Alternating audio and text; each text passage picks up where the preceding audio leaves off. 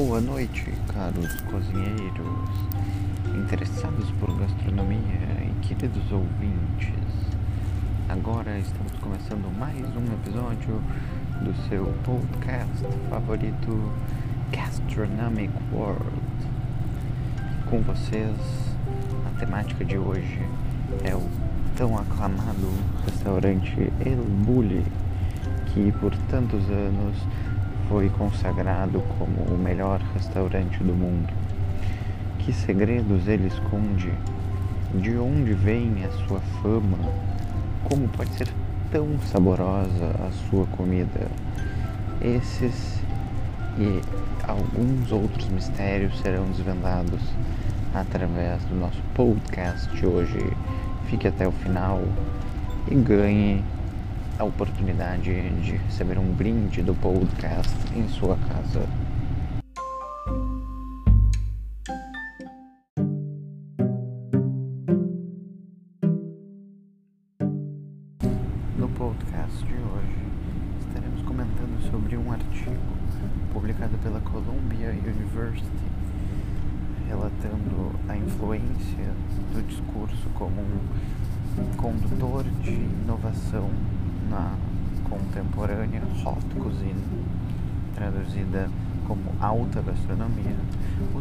Caso do El Bulli Restaurant.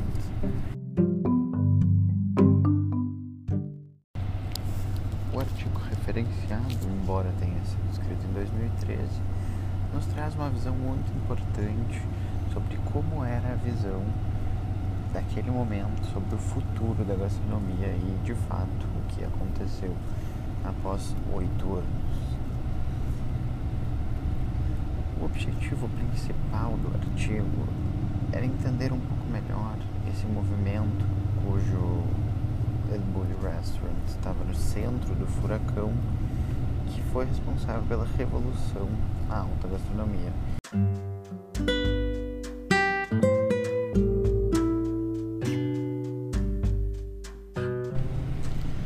O artigo faz um estudo etnográfico para tentar entender o papel de uma principal chave dentro do processo de inovação, no caso do El Bulli, a documentação sistemática e as publicações de um discurso, além do uso massivo de mídias sociais, o que era algo muito pouco usado ainda na época por restaurantes.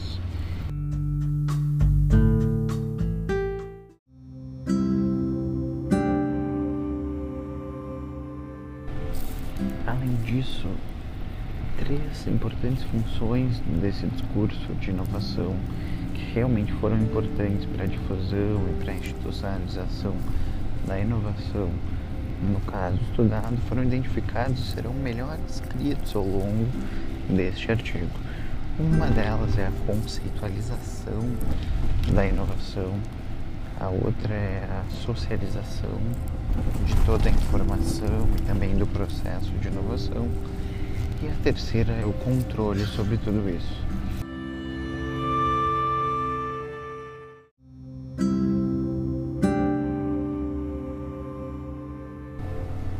Mas enfim, você deve estar se perguntando o que isso tudo tem a ver com o sucesso do restaurante. E eu vou responder agora. O Bulli é um restaurante muito famoso pela sua maneira de operar. Ele fica aberto seis meses durante o ano e nos outros seis meses é um momento de criação da equipe do novo menu. É um restaurante localizado na Costa Brava, um lugar muito bonito nas montanhas do nordeste da Espanha. E lá ele é consagrado como sendo uma joia do mar, distante duas horas de uma das principais cidades do país, Barcelona. Além disso, situado geograficamente quase dentro do mar, entrando num caminho lindo de falésias, chegando a essa joia do mundo chamada El Bulli. O seu fundador e renomado chefe de cozinha se chama Ferran Adrià, que já várias vezes foi consagrada com prêmios de melhor chefe.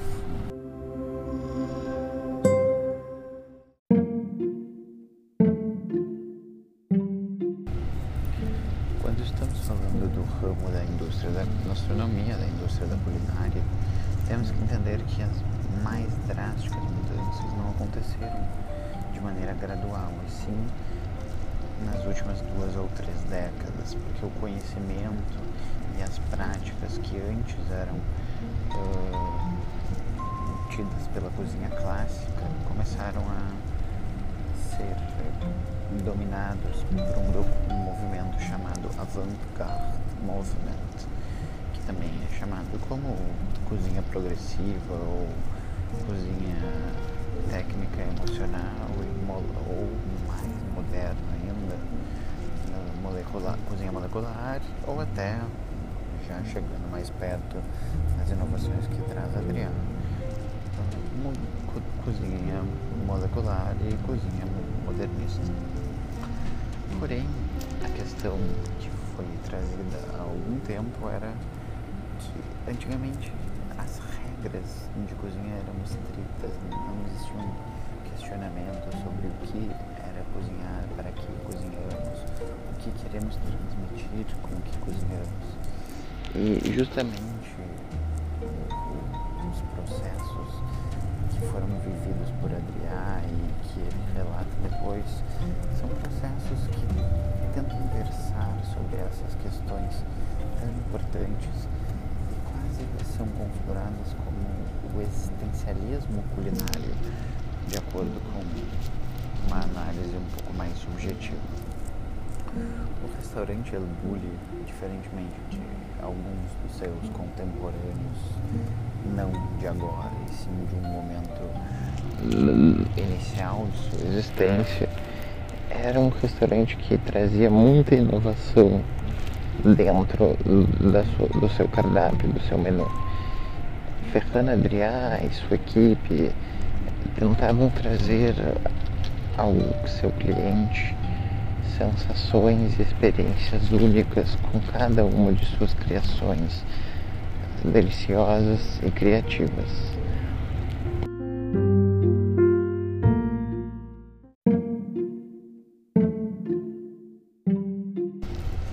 Para isso, eles não se restringiam a técnicas básicas e limites da, gastro, da alta gastronomia até o momento.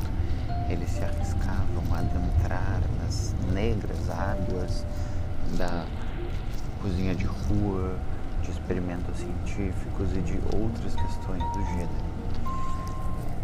No entanto, a pergunta que não quero calar e a pergunta que eu também tinha antes de ler o artigo era qual a diferença entre o El Bulli e outros restaurantes, porque chefes talentosos, equipes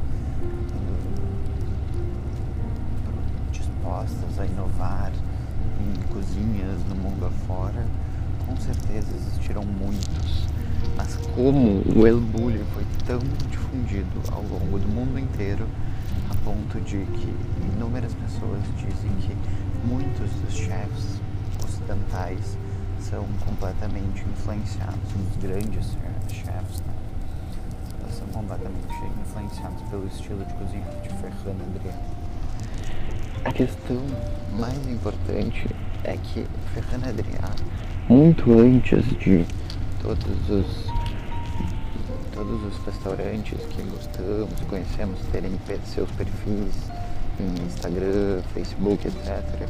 Ferran Adrià tinha uma presença digital e defendia que o El Bulli tivesse uma presença digital muito imponente, muito à frente do seu campo, muito à frente do, do tempo, do seu tempo e muito à frente do, de, da maneira com que os outros restaurantes também estavam praticando essas questões. E na sua presença digital, algo que se traz muito hoje em dia quando se vai versar sobre como uma empresa deve posicionar-se digitalmente, Ferran Adrià não apenas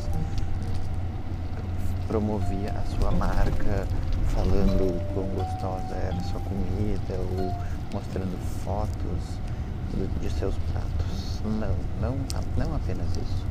Ferran Adrià, acredite quem quiser, disponibilizava na íntegra todas as suas receitas e suas criações, seus devaneios filosóficos sobre inovação culinária, e não apenas os seus, mas o da equipe inteira do Hillbilly Restaurant. E você pode estar se perguntando, então, por como isso tornou o Ferran Adrià e o El Bulli Restaurant famoso.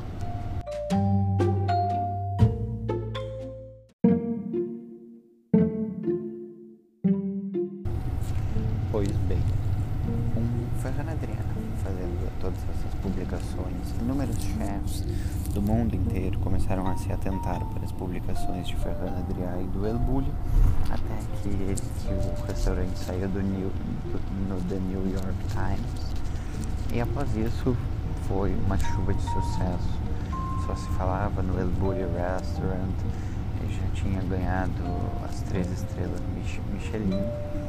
E depois disso, o El Bulli Restaurant também foi, teve a genial ideia de abrir um programa de estágio para que pessoas do mundo inteiro fossem até lá participar do processo criativo e aprender as técnicas de Ferran Adrià que obviamente tinha um pleno domínio da gastronomia clássica antes de começar as suas inovações.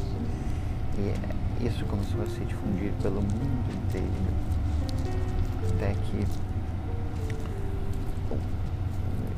demorava, era mais difícil ser um estar na fila para ser um aprendiz do Elbulli do que de fato para ser um cliente do Elbulli, que já era algo muito difícil, com meses de espera, visto que, como já foi mencionado, o Ebulli ficava aberto seis meses de funcionamento e nos outros seis meses do ano a sua equipe ficava trabalhando internamente com as portas fechadas produzir um novo cardápio com novas inovações e novas técnicas.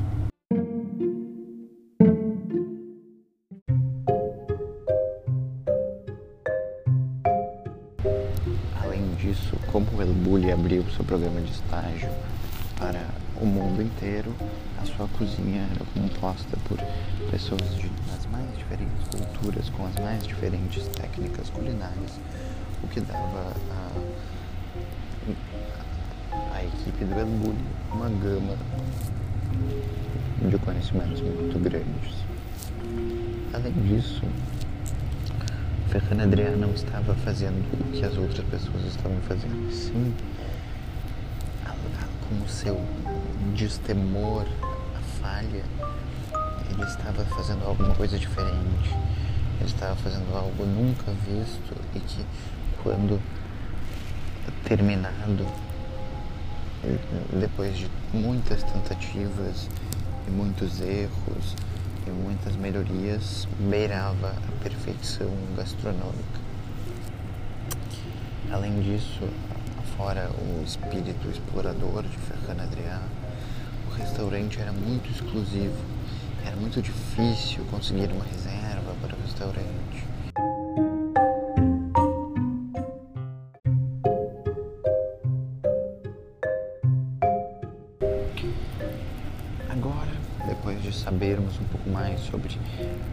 Que o El Bulli é tão famoso, vamos entender um pouco melhor sobre aqueles as três funções do discurso, porque o Ferran Adrià, além de fazer muito, ele falava muito também, ou ele escrevia muito também.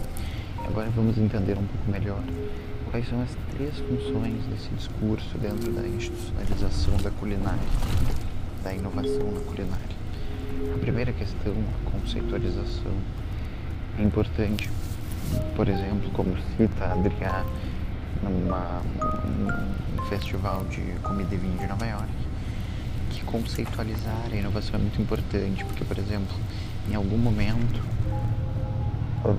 ele começou a usar geleias quentes. E isso foi algo super novo e super uh, aclamado na gastronomia mundial naquele momento. No entanto, o El Bulli falou que isso já era usado.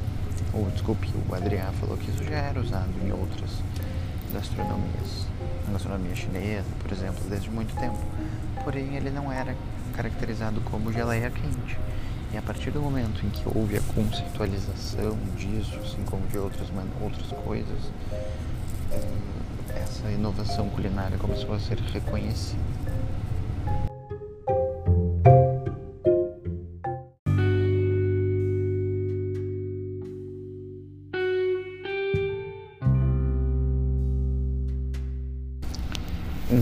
Inclusive, algumas pessoas entrevistadas questionaram-se que se caso o El Bulli fosse aberto constantemente, o ano inteiro, todos os dias da semana, se ele realmente seria tão cobiçado como ele era, né? Afinal de contas, pouca demanda faz com que a relação com a pouca oferta faz com que a relação da demanda aumente. Além disso, como eu já citei anteriormente no início, o Elbulli ficava num lugar mágico, sobre as montanhas, na frente do mar. Então, toda a experiência de dirigir até lá já dava a ele uma ideia de algo rebuscado, uma experiência diferente.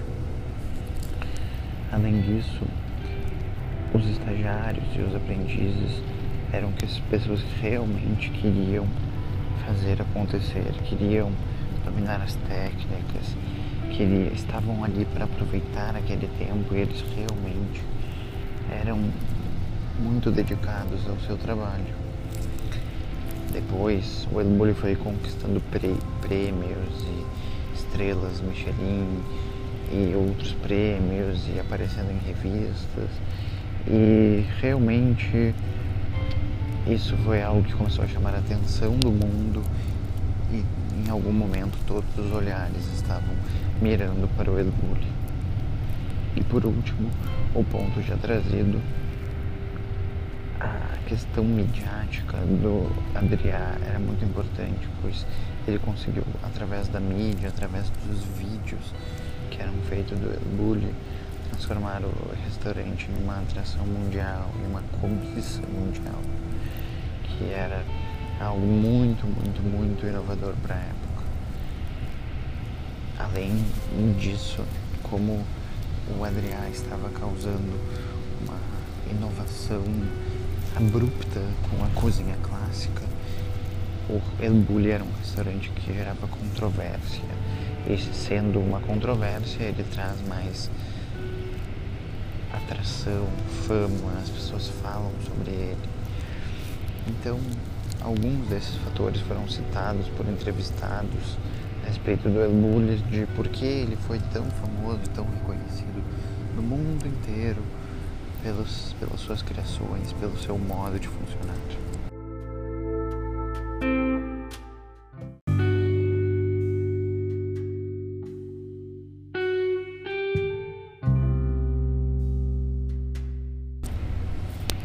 Por último, essas informações que o El Bulli trazia a respeito das suas conceitualizações e das suas inovações, ela era muito bem publicada, ela era, tinha vídeos, era bonita. Então o El Bulli sabia muito bem fazer isso. Sabe quando você vai naquele restaurante clássico, classicão da sua cidade e ninguém liga para a apresentação do restaurante ou uh, para maneira com que o restaurante se posiciona digitalmente, o El Bulli justamente rompeu com esse padrão da alta gastronomia e começou a criar esse posicionamento digital, queria que as pessoas soubessem dele. E assim também ele fez com essas conceitualizações e com essas receitas que foram devidamente catalogadas, devidamente organizadas, para que depois qualquer pessoa que quisesse pudesse consultar o que o Bulli estava fazendo naquele momento. E a grande diferença disso, por exemplo, para livros de cozinha lançados por outros restaurantes, é que tem um ponto muito chave nessa questão. É que o El Bulli não, não colocava nessas documentações apenas as receitas. Ele colocava as dúvidas filosóficas, o porquê de cozinhar, o que estava querendo ser uh, retratado cliente sentisse com aquele prato. E toda essa questão do discurso de inovação dentro das receitas, dentro das técnicas, dentro das tentativas, dentro dos relatos do que estava sendo feito naquele momento, são um ponto-chave para entender qual a diferença entre o que o El Bulli estava fazendo e o que os outros restaurantes da alta gastronomia faziam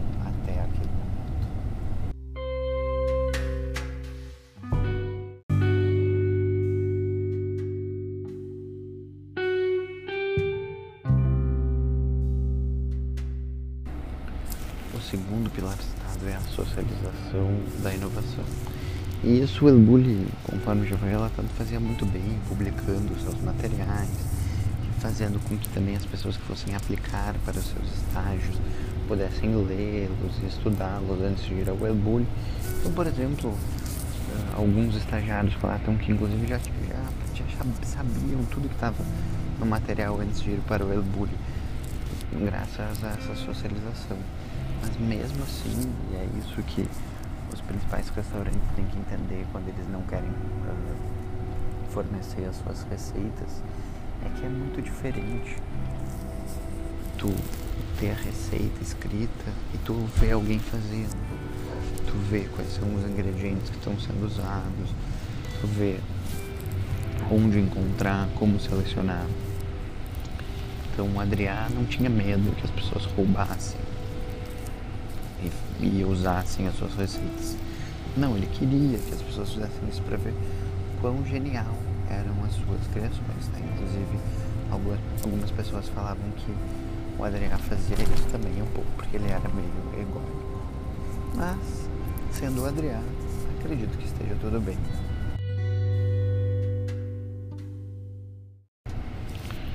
E o último pilar é importante né, do discurso é controlar o conteúdo da inovação. Muitas pessoas falaram também nas entrevistas que justamente divulgar essas informações não eram apenas não era apenas algo altruísta para a inovação gastronômica do mundo, e sim porque isso chamaria atenção para o Bulli. As pessoas vendo o que estava sendo feito no El Bulli, o que estava sendo falado no El Chamaria atenção para o restaurante. E aí sim poderia ser poderia ser cobiçado estar lá, comer lá, trabalhar lá. Era isso que o Adriano queria. O Adriano falava que fala, falava que ele queria que o El Bulli existisse 20 anos depois da sua morte, ou seja, com toda essa fama, com todo esse conteúdo gerado, que ainda fosse algo duradouro, né? Então, esse é o ponto-chave de entender que tu tem aquilo documentado, entender como tu vai botar aquilo na mídia, como tu vai botar aquilo para fora, quem vai acessar, quando, como, como vai estar tá, como vai estar tá ordenado todos esses materiais. Então isso é muito, muito importante para entender a estratégia de marketing de Ferran Adriano, no momento em que não se falava, não se falava não, mas não se era importante essa estratégia de marketing dentro do ramo gastronômico ali no início dos anos 2000.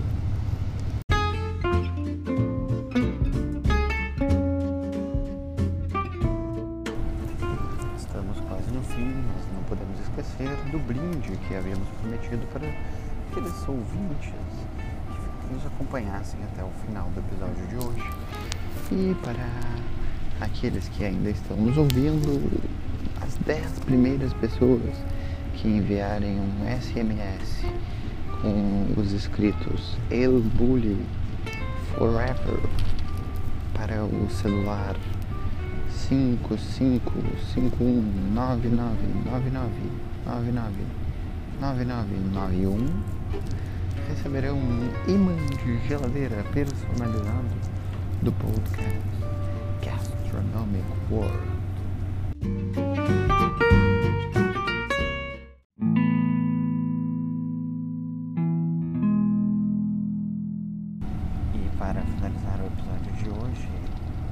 Elucidativo entender a diferença do Adriano, o ramo da inovação gastronômica frente a outros, outros outras pessoas que estiveram nesse papel contemporâneos ou não ao Adriano. E de acordo com o artigo e a opinião, nossa opinião do podcast, é, é,